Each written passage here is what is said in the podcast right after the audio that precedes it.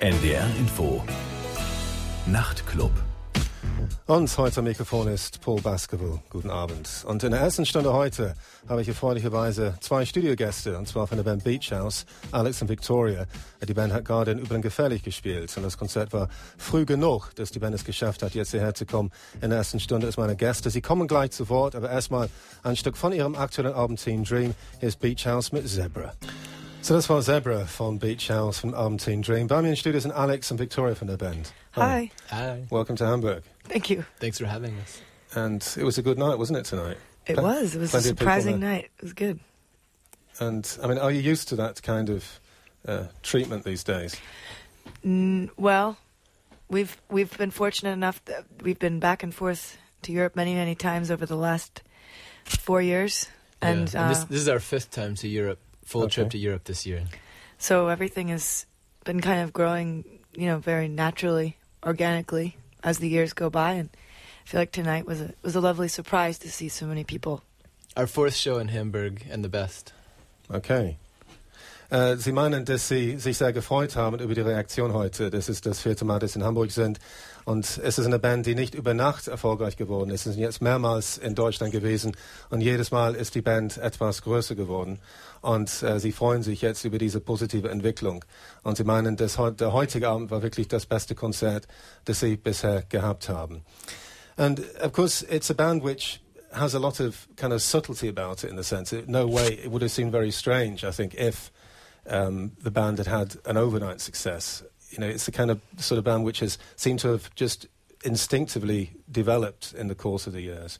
And there's nothing ever, anything kind of artificial about it or anything forced about it. Would you agree with that? Uh, I would I would agree with that. I would agree that um, that our evolution has always been very instinctual and and um, I would say passionate and a lot of touring. So I think you know no one is as I said earlier, no one is pushing us. I think we just push ourselves. And and that's that's also a compliment from you, and Yeah. it's very nice to say that because that, I think that's what we always really aim to have is like a feeling of being completely natural and not overthought or intellectual, just p- like trying to be very feeling based. Hm, mm, Okay. Nee, Sie meinen, dass Sie schon das Gefühl haben, dass diese Entwicklung sehr natürlich gewesen ist. Sie haben nie, eine richtige große Karrierestrategie gehabt. Und Sie waren nie so richtig vom Ehrgeiz verfressen. Also es war einfach so, dass Sie von Anfang an äh, eine instinktive Leidenschaft für Ihre Musik gehabt haben. Und es ist nie erzwungen oder künstlich gewesen. Und Sie empfinden das schon als Kompliment, wenn man sagt, dass die Musik auf mich sehr natürlich wirkt. Und ich hätte mich sehr gewundert, wenn es eine Band gewesen wäre, die wirklich über Nacht, also ganz schnell äh, erfolgreich gewesen wäre. And of course, you guys have known each other for a long time, haven't you? Didn't you actually get to know each other in the sandpit, more or less? Well, it's been um, Six, seven years. six seven years, Okay. and I think it's if you it's probably multiplied by two for the amount of time that we have spent together and places we've been, and so Okay. let's say it's no, emotionally and mentally 12 years. I'd say of forty years emotionally. Okay, ja. Also Sie meinen, dass Sie schon sehr lange äh, also Arbeitskollegen sind. Also schon seit zwölf Jahren, alles in allem. Und äh, Alex meinte, das kommt ihm so vor wie 40 Jahre, also was die emotionale Wirkung betrifft. Uh, but, I mean, you seem to, I've just been watching you before we started the show, you seem to kind of be even quite eager to talk to each other, so which is a good sign, because you get bands, if, they- if they just ignore each other, even have their own dressing rooms, don't they? But obviously, you still, it's still quite harmonious with you two. Uh, well, I think I mean uh, a lot of bands I see. There's kind of two choi- two ways to go. You either go really far apart or really really close. Those are the two ways to survive, and I think we've we've gone really close in our band. Just our whole band, not just Victoria and I. Everybody, it's it's a very very tight family for us.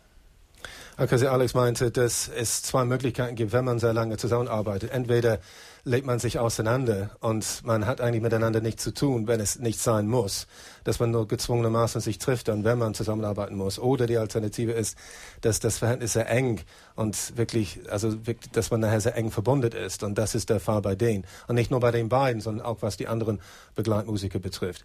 Because we tend to think of you as just being a duo with kind of like session musicians, but um, Well- you're doing the other guys an injustice now. we saying are we are a duo. I mean, in sense of, of writing and and And, And the there's- creative process is. Yeah. And there's no, just to be clear, there's absolutely no session musicians. Okay. We we play all the instruments with one other drummer who's a good friend. He's not a sessiony guy, you know. so it's, it's three it's a family. three people live yeah. really, and um, yeah. but writing is two. It's just Alex and moi. hmm Okay. So, I mean, do you actually shut yourselves away from the other guys, though, sometimes, though, to, No. for the creative process at all? Yeah, Oh, no, I mean, oh, yeah. we, we everything we do musically, we start just the two of us, uh, and the, the creative process is is all based upon the interaction of our our ideas, Mhm. um, and then very late in it, we bring in the drummer, which is really it's just the three of us really in the end. Um, Okay. so that's it.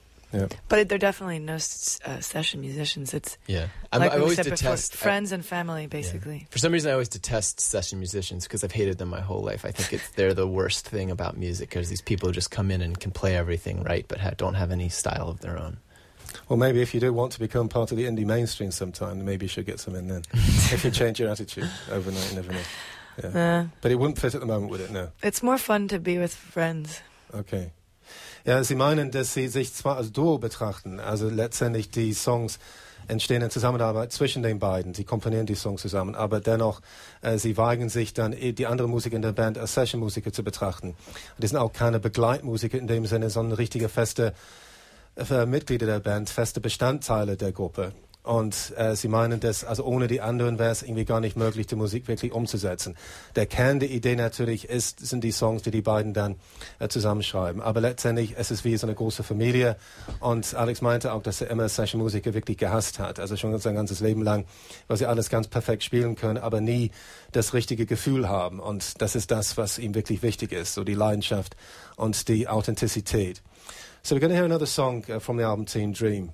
It's interesting what you were saying about um, not being over intellectual in the approach. I mean, it doesn't seem like an intellectual statement to, to call an album Teen Dream. It seems like a kind of very basic comment to make. It's sense. emotional. It's abstract. It's passionate. It's it's almost um, you know just words as objects, Mhm. but and then that that avoids in some way completely avoids the intellectualization of it. But when you're doing interviews, obviously, it becomes intellectual because you're asked about the title, so you have to explain it. But the Okay. origins of it is always a feeling, hmm Okay, so it's just a very basic thing, a gut Feeling, feeling. You had to call it Teen visions, visual fantasy. It, that's always the way it's been with us. It's a Mhm. very, it's a cyclical machine of of impulse and feeling and playfulness and then visions and it's all and then physicality. It's all very physical as well. hmm And, and not to be too cheesy, uh, but So go uh, ahead, be cheesy. But I, you know, I think it's a lot like like friendship or love or charisma or you know anything like that. Or you just feel it. It's just something you go for. It's not something you think about. It's not like a career choice. It's like a f it's something from your heart. It's like someone you pick. You you're interested in someone and you, you think I could be friends with this person and you just keep going on and and as long as you keep getting along, you continue your friendship. It's the same way with an idea. mm-hmm. Okay. You believe in the idea and then it grows. Okay. Also das Album heißt Teen Dream und das klingt tatsächlich wie ein sehr so bodenständiger Titel für ein Album, also nicht übermäßig intellektuell. Und sie meinen, es ist tatsächlich so, es entspricht einem Bauchgefühl, das sie gehabt haben, das Album so zu nennen, weil sie eine sehr unmittelbare emotionale Herangehensweise haben. Und äh, das ist das, was man mit diesem Begriff äh, Teen Dream einfach verbinden würde. Es ist einfach so Leidenschaft und einfach äh, auch eine Körperlichkeit, die sie in ihrer Musik auch darstellen. Und also Freundschaft und Liebe, das sind so Dinge, die dann besonders rein sind, also in sehr jungen Jahren. Und das ist das, was sie dann irgendwie selber repräsentieren als Band. Und deshalb schien es zu passen, dass sie das Album äh, so genannt haben. Wir hören jetzt The Beach House äh, mit Walk in the Park von dem Album Teen Dream. Walk in the Park from Beach House von dem Album Teen Dream. Of course, you come from Baltimore, and not many people really here know much about Baltimore. And uh, do you think, in a sense, it's of an advantage for you not to come from a place maybe like Brooklyn or LA or something, to, be, to some, come from something slightly more obscure? Does it kind of give you that extra sense of naturalness, maybe, kind of being Yeah, far from the madding crowd? We don't have any distractions or Ab- absolutely. hype machines around Yeah. us. we get to avoid all of the the style makers and hip people and all of that kind of crap that gets in the way of people being creative. We don't have to deal with it at all. We live in our own world completely. And Baltimore is it's been a key to us being able to be who we are. So without a doubt, yes. We're allowed to create without any other, And f- you know, superfluous and, and nonsense. Yeah, and for the first three years before we could do this full time, you can in Baltimore work 20 hours a week, and it's so cheap and so inexpensive. You can completely live just working 15 to 20 hours, and then you can spend all the rest of your time making music, which is kind of how we lived. And you can afford a decent sized apartment as opposed to. Yeah, or you can live in a yeah, house absolutely. with a couple of other people, and it's you Yeah. know, there's a lot of room. you My rent was $200 a a month for three years, hmm okay. and that was the room. That was the house that we practiced in, and that was the house that we recorded our first record in. Okay. Ja, Sie kommen aus Baltimore das ist für uns natürlich eine Stadt, die wir gar nicht kennen, die meisten von uns zumindest nicht. Und wir können uns nicht so viel unter Baltimore vorstellen. Aber Sie meinen, es war eigentlich nur vom Vorteil, dass Sie da die Band gegründet hatten, dass Sie dort geblieben sind, weil Sie tatsächlich dann weit weg von irgendwelchen Hip-Szenen geblieben sind. Und die sind dadurch so ursprünglich geblieben. Und, und sie wollten sich keine überflüssigen Gedanken machen über irgendwelche Modeerscheinungen und konnten sich dann ganz natürlich entwickeln. Und außerdem ist es ganz günstig, da zu leben. Also man kann da zum Beispiel 20 Stunden pro Woche arbeiten und ganz gut davon leben. Und Alex meinte, er hat irgendwie ein Haus gehabt, äh, drei Jahre lang, hat nur 200 Dollar äh, bezahlt pro Monat. Es ist einfach extrem günstig, da zu wohnen. Und für die Entfaltung der Band, meinen Sie, ist es wirklich sehr, sehr günstig gewesen. And it seems to me with this new album now, because I'm familiar with all the stuff you've done so far, is that it does seem to be more focused in a way maybe than the other stuff you did. There's something more immediate about it. Without it doesn't sound overtly commercial, but it nonetheless it's just maybe more difficult, easy to digest, to digest than the other stuff. Do you think? I think it's because we've evolved at being able to sort of pinpoint. We, I think, with a third record, what you have is all the experience of having written the ones before it. So I think that we were able to pinpoint how to extract certain feelings, and I think it's a development in songwriting and and the ear and you know your own intuition. Those are all things that you Yeah. get stronger at, and I think that hopefully, you know, if if things keep going the way they have, our intuition and our feelings will continue with further records. You know, it's it's a development. There's no such thing, in my opinion, for an artist to say that some record is a definitive record or an apex or even saying breakthrough. I mean, that's okay, I guess. Is kind of the death of a artistic career because it's you're you're you're setting a wall up.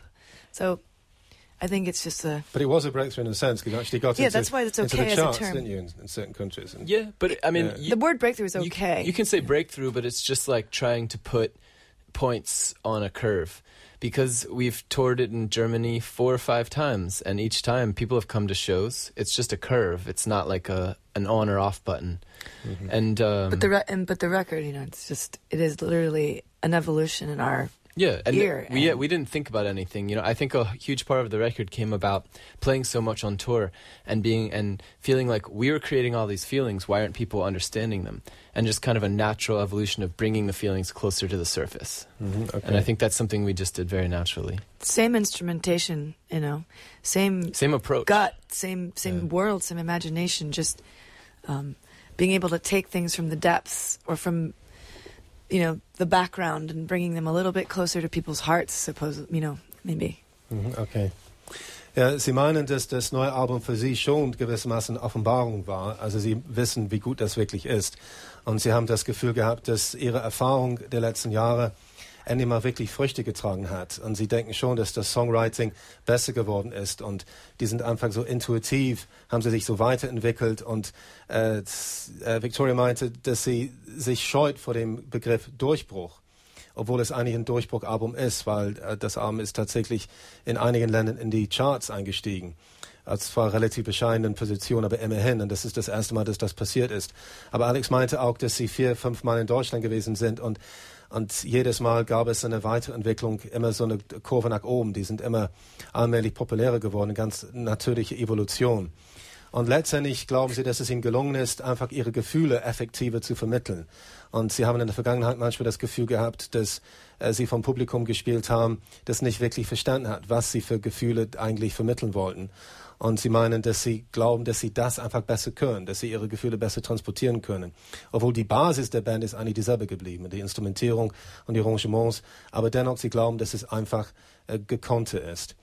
And is that something which you were aware of once the album was finished? Did you think, well, this really um, is very much of a step forward? I mean, is it something you become aware of in hindsight now? Were you kind of sort of full of teeming with self confidence while it was being made? Was this kind of real buzz about it? We had an obsession, which we have with all of our records, and a passion for it. Um, but as far as where it was going to go, no idea. Mm-hmm. Um, you have the confidence of knowing that you've you've finished something, and that and that hopefully in recording it and all of that that you've gotten as close to your vision as possible. Mm-hmm. And then that's all. But that's all you know. You, you we, we never know where it's going to be. It's it's basically you wait, you finish something and you wait half a year and then it comes out. So it's like a delayed. Uh, what do you say? Delayed, delayed present. You know. Uh, do you actually perceive it now in a different light than you did half a year ago? You think?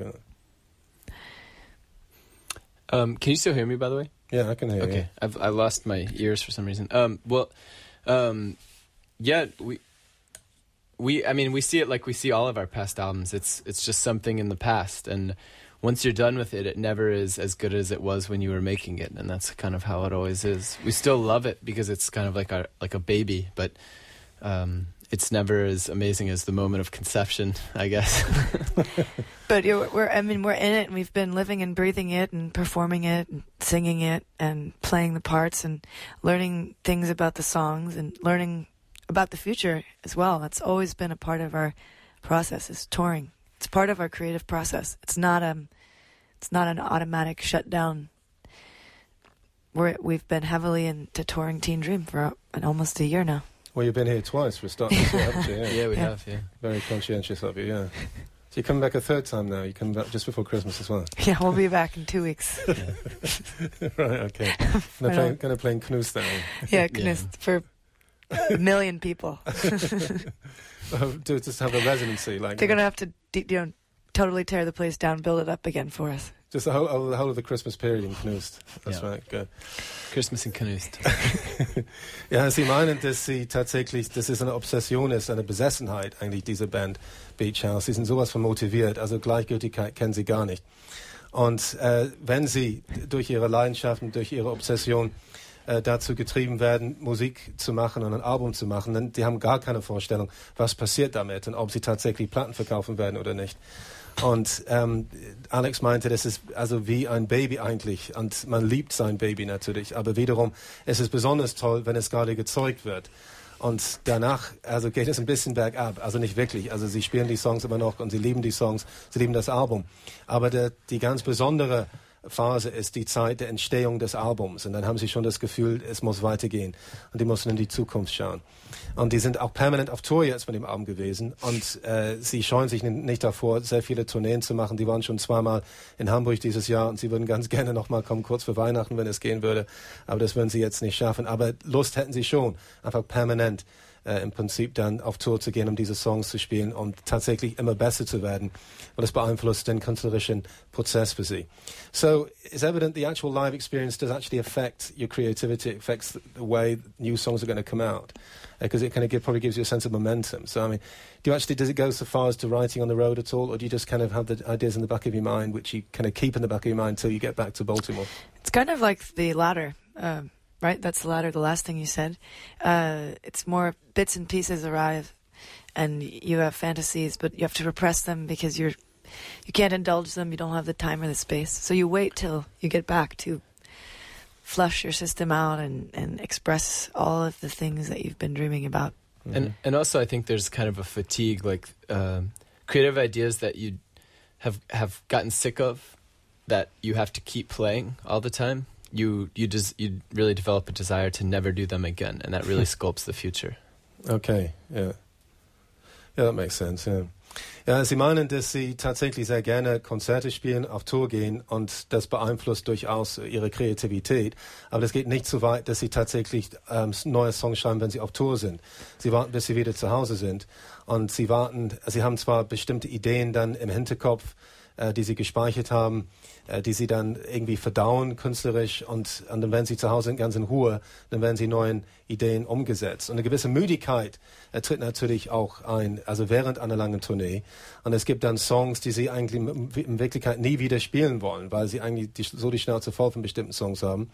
Aber das ist gerade günstig, weil dann meinen Sie, das beeinflusst auch, wie es weitergeht, weil Sie dann auf die Idee kommen, ganz andere Songs zu schreiben. So Silver Soul you picked out now, which is one of your favorites. And um, any particular reason for that? Just because you think it's such a great song or any story behind it or emotional trauma behind it or anything? I think maybe it's darkness, it's uh, force. There's a lot. A lot of it is just just feeling, just attraction to to a certain type of feeling that this song I think exudes. I um, I remember when uh, we always work when when we create a song, we always make then a demo of it or make a recording of us playing it live. And I remember when we made this song, we recorded it, and I probably listened to the recording of it a hundred times in the course of a week. I was listening to it all day, every day. I was just so obsessed with the melody Victoria had written. Okay. Were you obsessed with it as well? Weren't you aware how brilliant it was? I I wasn't indulging like that. I was just, but it's fun to to listen to songs like when you haven't recorded it and you hear it. It's it's a it's a very exciting moment. But no patting no patting oneself on the back.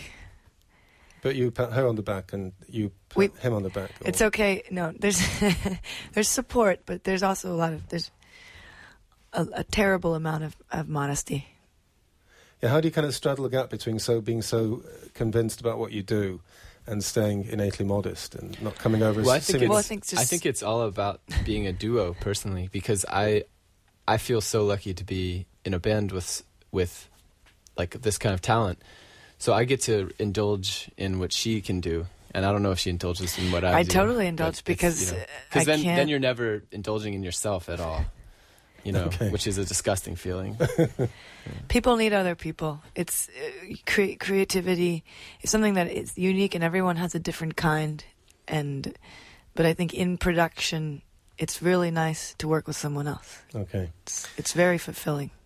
So dieses Lied Silver Soul von dem Album Teen Dream, also mögen Sie ganz besonders, also wegen der düsteren Ausstrahlung des Songs. Es hat eine unglaubliche Kraft und unglaubliche überzeugende äh, Dynamik, finden Sie. Und äh, Alex meinte, dass als das Lied entstanden ist, als Demo erstmal, die haben das live eingespielt als Demo, dann hat er das irgendwie hundertmal angehört, also war total besessen davon. Den ganzen Tag konnte nichts anderes machen, als diese Melodie zu hören, die Victoria geschrieben hatte. Und sie wusste nicht selber, also erstmal, wie toll das geworden ist. Und er war so ehrfürchtig und sie hat es erst nicht so richtig wahrgenommen.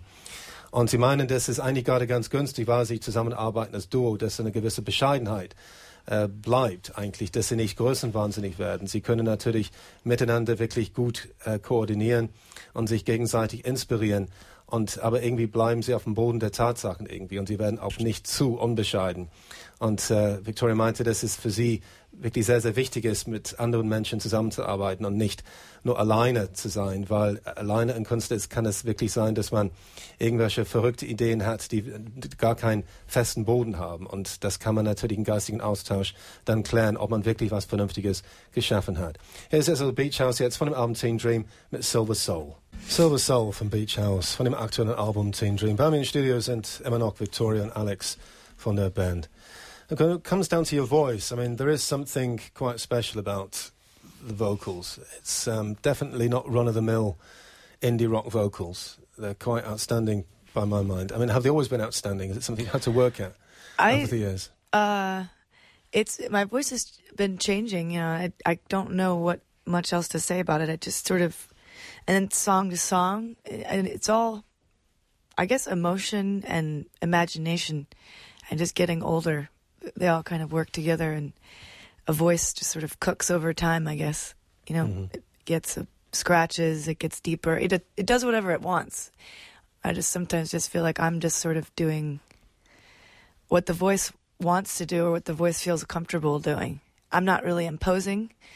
Um, just what comes out is just try to keep it as spontaneous and as natural as possible. Mm-hmm. Um, you know, I am trained, so I can manipulate things. Obviously, pitch and think. You know, do certain things with my voice. I suppose that maybe some singers can't, or whatever. You know, if you don't sing opera, you can't sing opera. But um, yeah, I just try to be as instinctual with it as possible. Okay. And what I've noticed is that the voice, you tend to kind of extend syllables, don't you? Well, more so than other people, maybe at times. And I think that kind of it, it maybe kind of draws people in that way. It kind of it's, it's like a, magnet, I think, which kind of gets sucked in Huh. into that vocal. I've never thought about the syllables. It's interesting to hear you say Mm. that. Well, maybe I'm not right. That's why. No, I, I mean, that's why I thought. I, I don't really listen to myself at all. So um, I think it's interesting what you're saying. Mm. I, I have to think about it.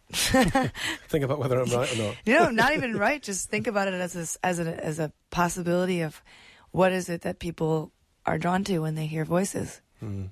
Is it tone? Is it you know everyone's different. Okay. It's like a Ja, also äh, Victoria meinte, dass ihr, ihre Stimme sich immer verändert hat im Laufe der Jahre. Und das hat schon auch was mit ihrer emotionalen Entwicklung zu tun und ihrer Vorstellungskraft. Und sie meinte, dass äh, ihre Stimme hat schon irgendwie an Tiefe gewonnen. Und sie glaubt schon, dass es letztendlich immer interessanter geworden ist, was sie macht. Aber sie kann es nicht so wirklich beeinflussen, weil das ist einfach ein Teil der künstlerischen Reise. Sie hat zwar Gesangsunterricht bekommen. Also sie ist durchaus eine ausgebildete Sängerin, meinte sie. Insofern könnte sie ihre Stimme manipulieren, wenn sie will, oder sie kann sehr gezielt bestimmte Effekte dann erzielen. Aber dennoch, das ist nicht der Sinn der Übung für sie. Für sie ist es eigentlich wirklich in erster Linie eine instinktive Angelegenheit. Und ich meinte, das, was mir aufgefallen ist, ist, dass sie oft ihre dieselben äh, bei bestimmten Texten etwas verlängert und dass das eine besondere äh, so spannende so Anziehung hat für den Hörer. Und sie meinte, ihr ist es gar nicht aufgefallen, aber das hat sie jetzt zur Kenntnis genommen und sie wird darüber nachdenken, also ob das wirklich stimmt. Und so genau achte sie eigentlich gar nicht auf die, die Wirkung ihrer Stimme. And another thing I've thought about is just when it comes down to the emotions being transported, it's like almost like a contradiction in terms. On the one hand, it can sound quite mournful and sad, but there is something ultimately optimistic about your music. It never really sounds it doesn't never it never sounds like Joy Division to me. You know, there's there's still at the end of the day something uplifting about it, even if some even if some of the content seems to be sad. Is that right? Well, maybe it's part of. I I I, pro- I would agree. I mean, there's there are a lot of there are a myriad of uh, I think emotions, hopefully that are, you know, can be felt in our music or seen, um, and yeah, I, I think it's not just it's it's it's music that causes people to feel certain ways, and that's something that with fans we've always appreciated and held hold, held very close to us is that it feels very personal to everyone, and whether that's because it's sad or whether it's hopeful, that's it's the same thing. You, you, when you're making it, you're not aware of what it is. You're only aware of the feeling that it is right or if it's not right, and the rest is just completely unknown. Mm, okay. And, and I think that there's always this, uh, the presence of this thing that's like, uh, you you don't want uh, something to be mo- monochrome, you know. You don't want something to be just like a, a flat wall. Like we always want everything. We always obsessed with this thing like multicolor, or uh, like a, an explosion of, of of feelings. No one wants like a Yeah. An equation for a song. You know, you know, oh, here's a sad song, here's a happy song. Like happy songs are some of the worst music there is if they're just happy songs. Well, they're actually not happy songs. They're actually frighteningly angry. If you think of like a really happy song in mainstream, They're when like- you're watching a mm. video on MTV, it's frighteningly violent. It's like a, it, it's trying to make something happy is is is a violent action because it's not nature. It's not natural. Because nature is not happy. Nature com- it just complex. is what it is. It's complex and it has all these things to it. And so when we start writing a song, and if I start hearing a melody, it, oh, it starts it starts off it's a feeling it's an impulse and it grows from the inside out and that's how we write it's inside out it's not aesthetic and then meaning it's meaning and feeling and trust and then the end result. So any melody or an emotion starts with one emotion, which leads to another, which leads to another, and it's never just one thing. It's never just happy.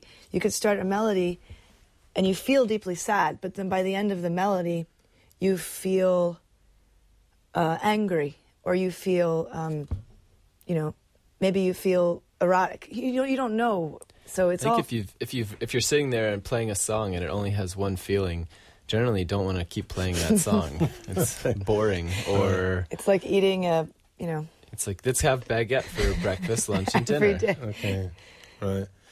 Ja, Sie meinen, dass Ihre Musik sehr vielfältig ist, was die Gefühlswelt betrifft. Also einerseits haben Sie schon melancholische Inhalte, aber dennoch also klingt Ihre Musik oft sehr zuversichtlich und optimistisch. Und äh, Sie meinen, dass es einfach, es geht um die Vielseitigkeit des Lebens. Äh, Sie wollen auch keine Schwarz-Weiß-Malerei. Äh, Sie möchten, dass ganz viele verschiedene Facetten abgedeckt werden, dass Sie eine große Variationsbreite der Gefühle abdecken können. Und Sie finden die Idee von glückliche Lieder ganz furchtbar. Und Victoria meinte auch, dass wenn sie zum Beispiel ein Lied in MTV sieht, das angeblich ein glückliches Lied ist, dann ist es eigentlich eher beunruhigend, weil auf beängstigende Art und Weise ist es fast gewalttätig, meint sie, weil es einfach nicht den, der Natur entspricht. Es ist nicht die Natur, also wirklich dann, also absolut glückselig zu sein. Sie meinte, dass die Natur ist irgendwas anderes, es ist sehr komplex, also ist sehr vielschichtig. Und diese Vielschichtigkeit wollen sie darstellen. Alex meinte auch, also sie wollen auch nicht den ganzen Tag dasselbe essen. Baguette zum Frühstück und zum Mittag auch zum Abendbrot. Und mit der Musik ist es genau dasselbe. Sie möchte einfach so viele Gefühle wie möglich dann darstellen. Hier ist jetzt wieder Beach House, jetzt äh, mit 10 Miles Stereo.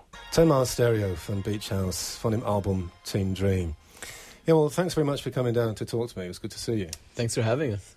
And I'm glad that you weren't completely exhausted after your gig because you put so much energy into the concert. You actually get energy. Oh, right. It's yeah. weird. It's this weird thing. You could be really exhausted right before the gig, but then afterwards something happens. Right, good. So, you, Whatever it is. yeah, you, see, you look like you could. You, you seem you could go for another concert now, couldn't you? Do another gig now. Couldn't you? Yeah. Yeah. You just do an impromptu gig at the Canoes. That's For a get down million there now. for a million cats. Yeah, okay. Anyway, I hope you kind of keep the momentum going because I think this new album is, is really extremely promising. I mean, if you, if you carry on this way, then the world is your oyster, isn't it? Well, thanks for saying that. But I had yeah, a dream about an oyster the other night. I did. I really did. Okay. So, das waren meine Studiogäste, äh, uh, Alex und Victoria von der Band äh, Beach House. Und äh, sie haben also eine schöne Zeit in Hamburg gehabt. Sie würden am liebsten gleich wieder ein Konzert geben. Sie sind immer noch ganz fit drauf und sind überhaupt nicht müde. Im Gegenteil, sie haben wirklich so Energie bekommen von ihrem Konzert. Und das ist immer der Fall, dass sie nach einem Gig eigentlich total frisch sind. Und äh, deshalb haben sie sich gefreut, auch jetzt ein Interview machen zu können. So, zum Schluss hören wir jetzt äh, Beach House wieder von dem Album Team Dream It. Uh, take care. Well, thanks a lot and hope to see you again soon. Thank you so much. NDR Info Nachrichten